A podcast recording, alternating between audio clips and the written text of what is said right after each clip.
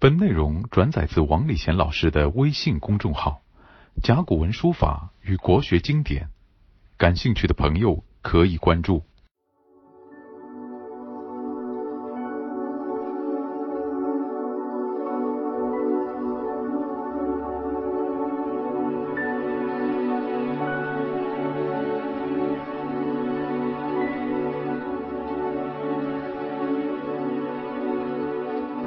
上次讲工业厂开了一个头，因为前面四篇都是讲那个为人处世之道的，各有重点。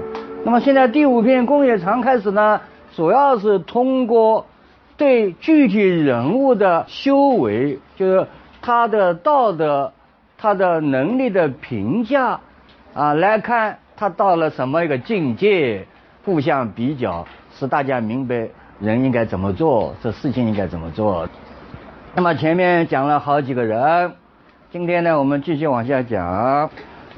因为你一个一个评价的话呢，现在有一些呆板和累赘编的人呢，花足了脑筋，所以他每一个评价的人呢，他学法都不一样。所以我仔细看了一看，我们先看下面一个人啊，子贡。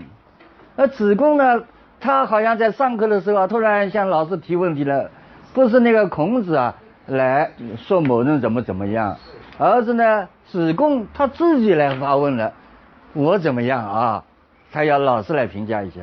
我们把原文读一下。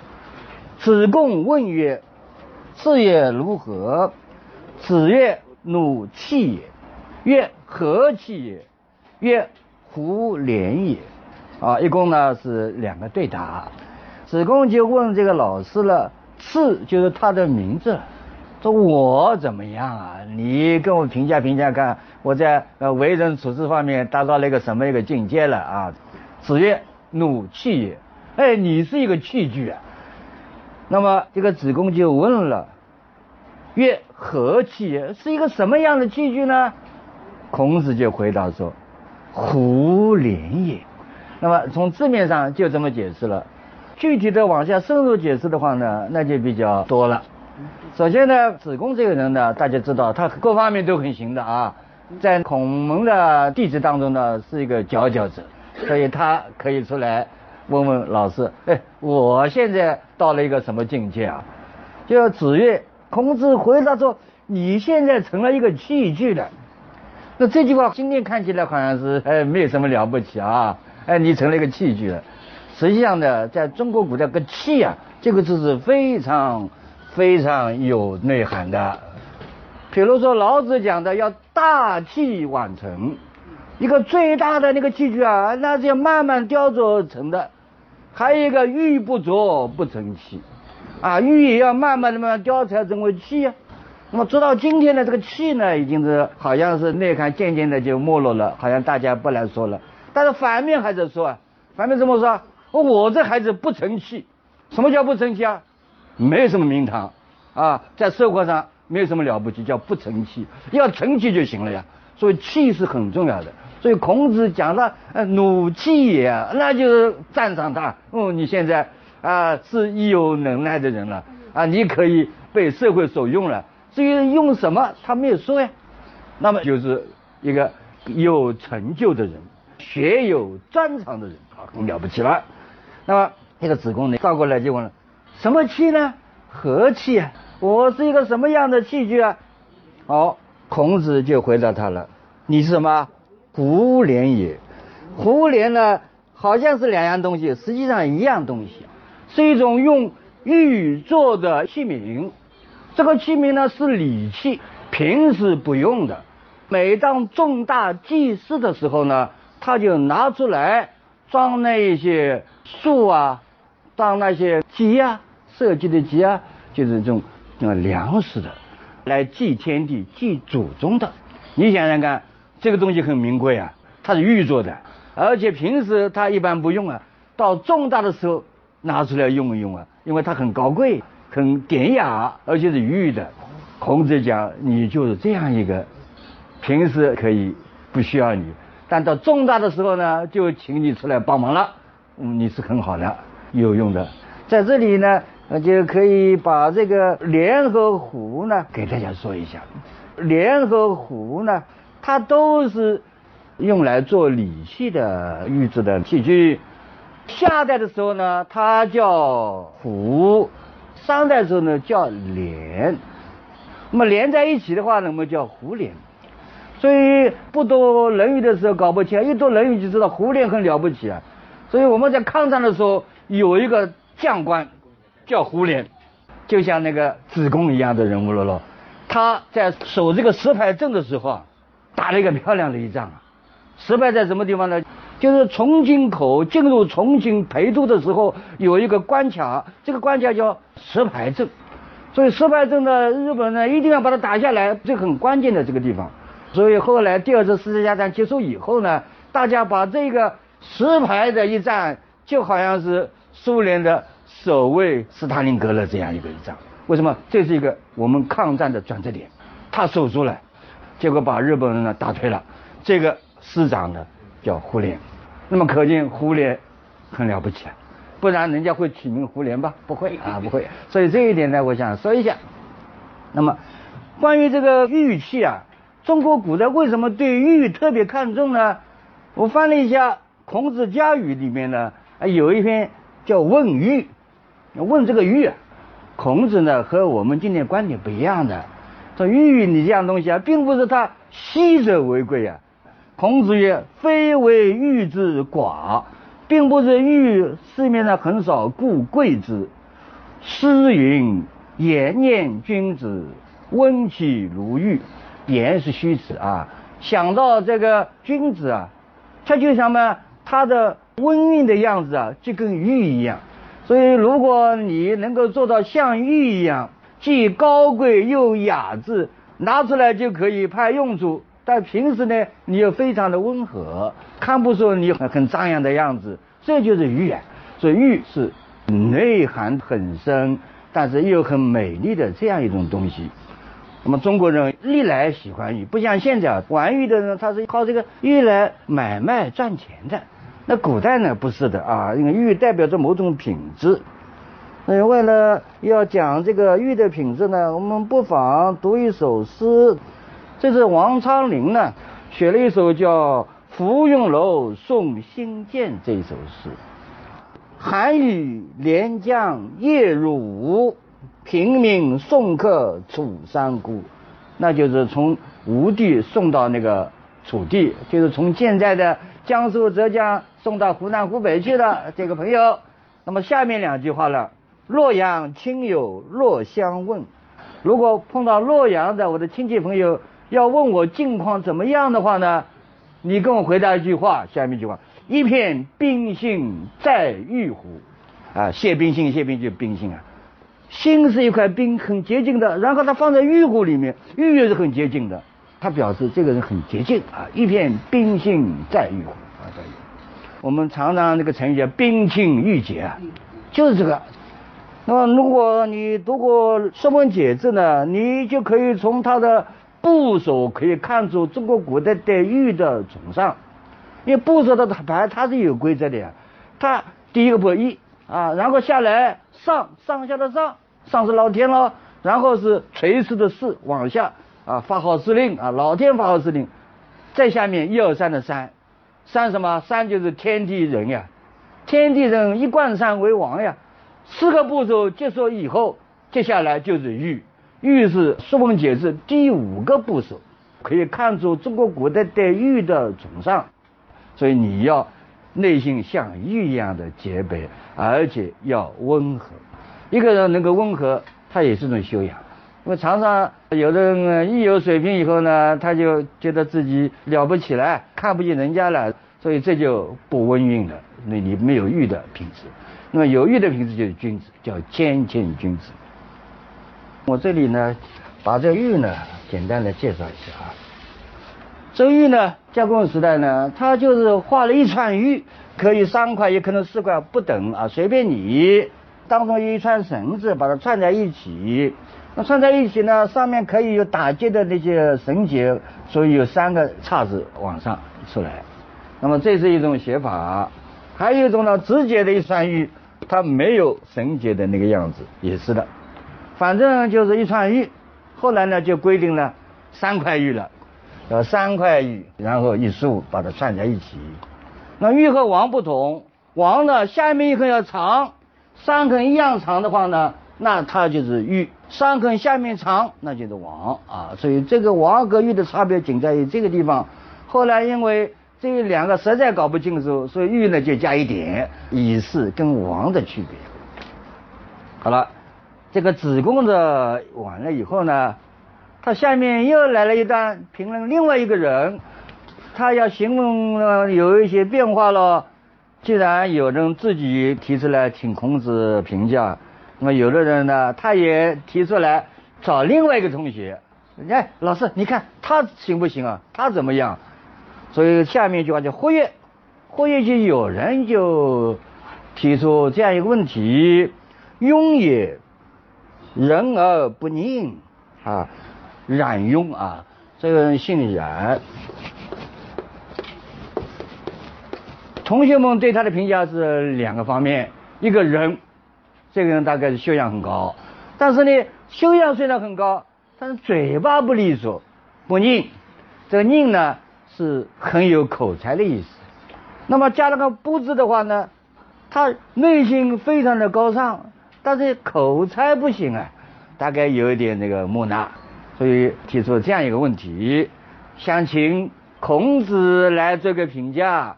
那孔子怎么说呢？子曰：“焉用佞？”首先他就否定这个佞，就口才的问题。那么在这里他已经是贬义词了，不是那个口才好的意思。焉用佞？何必要耍嘴皮子呢？他没有必要耍嘴皮子啊！这是孔子对于讲话得出一个结论：不要耍嘴皮子。为什么呢？育人以口疾，这个都疾不读给啊？疾就保障供给的疾。就是非常充足，口技的话呢，就是他讲话很会讲，与人就是与人相抗衡的意思。那么就是和人家唇枪舌剑的或者进行辩论，用语言来压倒人家，这就是育人以口疾。如果育人以口疾的话呢，那么累政于人，就是常常会被别人。政务，这个孔子呢说的比较到位的啊。那么很多人呢会讲话，所以常常呢在嘴上欢喜图一时的口快，但是人家心里知道你讲的话对不对啊？虽然我讲话没有你行，被你讲的没声音了，但心里面想你这个人只会耍嘴皮子，由这个厌恶而产生憎恨，厌恶和憎恨是两种态度啊。所以孔子讲话的用词非常的有选择的，因为这个“正”字啊，竖心旁一个“真”，这个不都曾经的曾用“真”，“真”什么意思啊？那就一层一层的意思，加码。如果你认的父亲，父亲的父亲叫祖父，祖父在上面呢，又一层呢叫曾祖，曾就是加了一层。为什么有这个意思呢？甲骨文是这样的，这样写法，意思就是呢。下面呢是一个蒸东西的一个网格，这网格上面呢在冒蒸汽，就蒸。那么知道蒸啊，它必须要有两层啊，一层是用水烧，上面一层用来放被蒸的东西。那甲骨文时代呢，它就选一层；到中鼎文时代呢，它是这样的，就是下面还有一个锅子，还有锅子里面装水，然后呢往上呢。蒸东西就冒蒸汽了，所以甲骨文时代它的一层，到了中鼎文时代呢，它把它补足变成两层，于是乎呢就有了今天的这个蒸。今天蒸上面两点实际上就是蒸汽往上，下面的中间部分呢就是一个蒸的格子，在下面日呢是下面烧水的那个锅子，套锅了，所以一层再加上一层。那么有了这个以后呢，那么凡是以这个字。来组织的都是叠加重叠的意思。如果你加土字旁，那就增加；你如果加贝字旁，那就是赠送。那么你想想看，加竖心旁一来的话呢，那不是讨厌的问题了，那就讨厌有所增加了，就憎恶。本来是怨恨对他的不满，现在是憎恶了，到后来憎恨啊，那是这样。所以孔子讲。累政于人，常常被人家心里面对你感冒憎恶，因为你讲话总是强过人家。那么关于这个用语言来战胜人家，孔子讲过一段很精彩的话，在《孔子记语》里面，有一次呢，子贡呢大概跟他谈论这些事情，结果孔子说：“小辩破言，辩解辩论啊，跟人家小小的辩论破言呢，就破坏了两个人讲话的气氛，本来蛮好的。”结果你出来跟人家辩论，虽然是小辩论，但他也会破坏谈话的气氛。小利破义，你想从语言上占些便宜，小利了，结果呢，失去了做人的道义。小利破义，小义破道。哎，如果你觉得这个义很小的话呢，实际上它破坏了是一种为人的大道。人要这么忠厚，刚才讲的温韵啊。啊，你不要老是在语言上来战胜人家，所以小见不达。你虽然变得可能有一些小小的见识，但这个小小的见识呢，不是那个通达之道。说大礼必简，如果你懂得大礼的话呢，你站在最高的礼乐的角度来说，大礼呢，那你就不要辩论是与非，不要分得太清楚，一辩论就破坏气氛，破坏了为人之道。那么正因为孔子一直有这个观点，所以他就对人家对庸提出来的仁而不佞啊，就提出他的观点。哎，为什么要用嘴皮子来跟人家啊好勇斗狠呢？没有必要嘛。你跟嘴皮子上跟人家斗的话呢，结果招来是人家的憎恨。所以他后来两句话，针对庸也的评价，不知其人，不知其人，并不是说他说他不仁啊。至于这个庸也仁还是不仁的话呢，我说不上。人也是一辈子读，一辈子理解，未必一辈子做得到。所以你说他有仁吧，我说不上。但是焉用您，虽然说不上他仁还是不仁，但是何必要用嘴皮子来表现呢？没有必要。所以这一段的话呢，实际上他是要告诉我们，你要注重内在的修养呀。不要靠嘴呀。墨子有一句话蛮有趣的，就是讲讲话的问题。墨子讲：瞎磨蛙蝇，瞎磨就哪个不？青蛙之类的，还有呢蝇就苍蝇这类的东西，每天嗡嗡的在叫，日夜恒鸣，口干舌闭，口也叫干了，舌也叫闭了，然而不听。人家这倒没有听见。为什么天天叫人家就不当回事了？尽管神鸡，今天管早晨的那个鸡啊，十夜啊，它守夜，一直守到天亮，它就叫了，十夜而鸣啊，天下震动，天下都听到他，都很注意他，所以多言何益？多言没有意思的，你不要老是靠这个语言来取胜，唯其言之实也，就是你讲话要有实。就到那个恰当的时候，你讲上一句话，哎，人家觉得嗯，这个人讲的对的，那就完了啊，不要多讲。那墨子呢，这个话呢，跟孔子的话呢相类似，不过从另一个角度讲，讲话也可以，但是要讲的恰到时候。接下来又要评论一个人了，哎，孔子呢又用了另外一个方法来评论，他很有意思。子使七雕开士，七雕开是他这个学生啊。这个人呢，大概是学有所成了。哎，你可以到市面上去混混了，而且你可以去某个职位或者做一个官，是就做官了。那么好像是在上大课，哎，只做七雕开。你现在学的差不多了，你现在可以啊，到外面去谋个职位啊，可以去做官了。那么。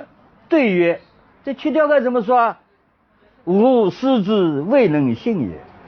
啊，我对于到外面做官啊，谋个职位啊，我还没有底气啊，说我还自信心不够啊。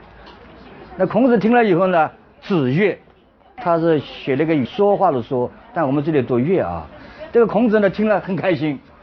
这一段话，你看看他没有什么评价，实际上就对人的。”道德行为做了一个非常中肯的说明。我们仔细来分析一下啊。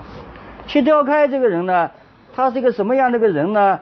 呃，我们在孔子句语里面看到的，孔子说七雕开这个人，君子在。为什么君子呢？其善人之美也。善，善良的善，善人之美就是称赞别人的美德。隐而显，哎，既隐又显，对，这个很难做到的。什么叫隐而显啊？他说人家的优点恰到好处啊，不显山露水的。哦，我也表扬你了，很轻描淡写的。但是呢，你虽然看上去好像没有在表扬，实际上表扬的意思全部都包含在里面了。所以不露声色的就给人家以赞赏，这种是最高的。如果你很张扬的表扬他，侬来等我，哎，别人旁边听得见，你在拍他的马屁啊，这这些都没有的。他很注意语言的分寸。倒过来言人之恶，对人家的恶，对人家的那个缺点呢，他也会提出来，但是微而著，非常的轻微，但是呢，哎，也非常清晰。所以批评人家呢。不露声色的，但是呢，要想说出的意思也到位了，人家也觉得没有什么不开心，所以这是不容易的。就是赞赏人家也不容易，批评人家也不容易。这个呢，在那外面办事是非常重要的，因为你办事的话，就上下左右的关系啊。这个关系的话，你处理得好，那么上下左右都跟你很合得来。所以整个的来说的话呢，这个七条开呢很有修养。他对人与人之间的关系啊，就把握得非常精准，所以这是要有水平的，因为他能够左右都能够摆得非常的到位，所以孔子讲，你现在可以外面去办事了呀，可以呃某一个官职来做做，你肯定做得很好的。切掉开，他不干，他觉得自己还不够。那么从这里呢，孔子他的态度越说明了孔子。实际上就是要告诉我们啊，学知识、学文化、学道德、学修养的话呢，这是一辈子的事。而且呢，你的目的性不要太强，功利性不要太强。孔子下面学生都是想外面谋职位的呀，他来读书干什么？就像我们今天一样的吃饭呀。所以他前面一个纸张学甘露啊，亲自问他外面找工作怎么样做，他就告诉他多闻缺仪。多见缺待，孔子你来什么我就告什么。但是他赞赏的是去雕开这种人，他以学习为主，至于学习以后将来干什么是次要的。他说这种学习精神呢，对的，你可以有学习的目的性，但是功利性不要太强。所以这孔子的话呢非常婉转，说的就是这个意思。我们再把它读一下：子是七雕开是对也。吾师之未能信也。子曰。那么下面呢，又评论一个人，这个人呢也是一个很有名的学生啊，叫子路。这一次呢，他要评论子路的时候呢，他不直接说，他找了个由头，所以他行为非常的有变化啊。子曰：道不行，臣复浮于海。从我者，其有与？子路闻之喜。子曰：“有也好勇过我，无所取材。”讲了这一段话，什么意思呢？孔子说啊，哎呀，这个现在啊，整个社会啊，礼崩乐坏啊，道德修养呢，已经行不通了。既然行不通的话呢，那我没办法了，我就乘那个木华子浮于海，漂流到海外去吧。如果我有这个想法的话呢，那么。能够跟我一起去保护我的谁啊？那就是子路啊，大概不会有其他人。就其犹豫，犹就是子路啊。子路闻之喜，啊，子路听了孔子表扬他了，很开心啊。哎呦，子路像孔子对我最欣赏嘛。实际上，孔子呢想用这个由头呢来对他做个评价，实际上也是对所有的学生做一个示范的。子曰：“有也。”子路呢叫有了。子路啊，他。好勇过我，他的勇敢超过我，但是呢，无所取材。这个取材的材呢是材料的材咯，木字旁不要呢，就是这个材咯，写出来就这样，就是一个树木从泥土往上长出来。那么泥土往上长出来了，它一定要天时地利，土壤要好，水分要充足，然后要时令，然后往上长了，这个就材了。所以在这里，我们懂得这个字原来是泥土当中那个树木往上长出来的那个字形，就告诉我们。任何的事，你都要适时、适地，所以这个财就是有所权衡，按照客观的条件来办理的事。所以整个这句话呢，孔子呢就对子路呢做了一个评价，八个字：你的勇敢超过了我，但是你呢，哎，对于事物的权衡啊、利弊啊，还说不够。那么也就叫大家。一定要明白，刚毅是很重要的，但是呢，啊，能够取舍，能够进退，明白这些道理也是非常重要的。好，我们今天休息一下，好吧？本内容转载自王礼贤老师的微信公众号“甲骨文书法与国学经典”，感兴趣的朋友可以关注。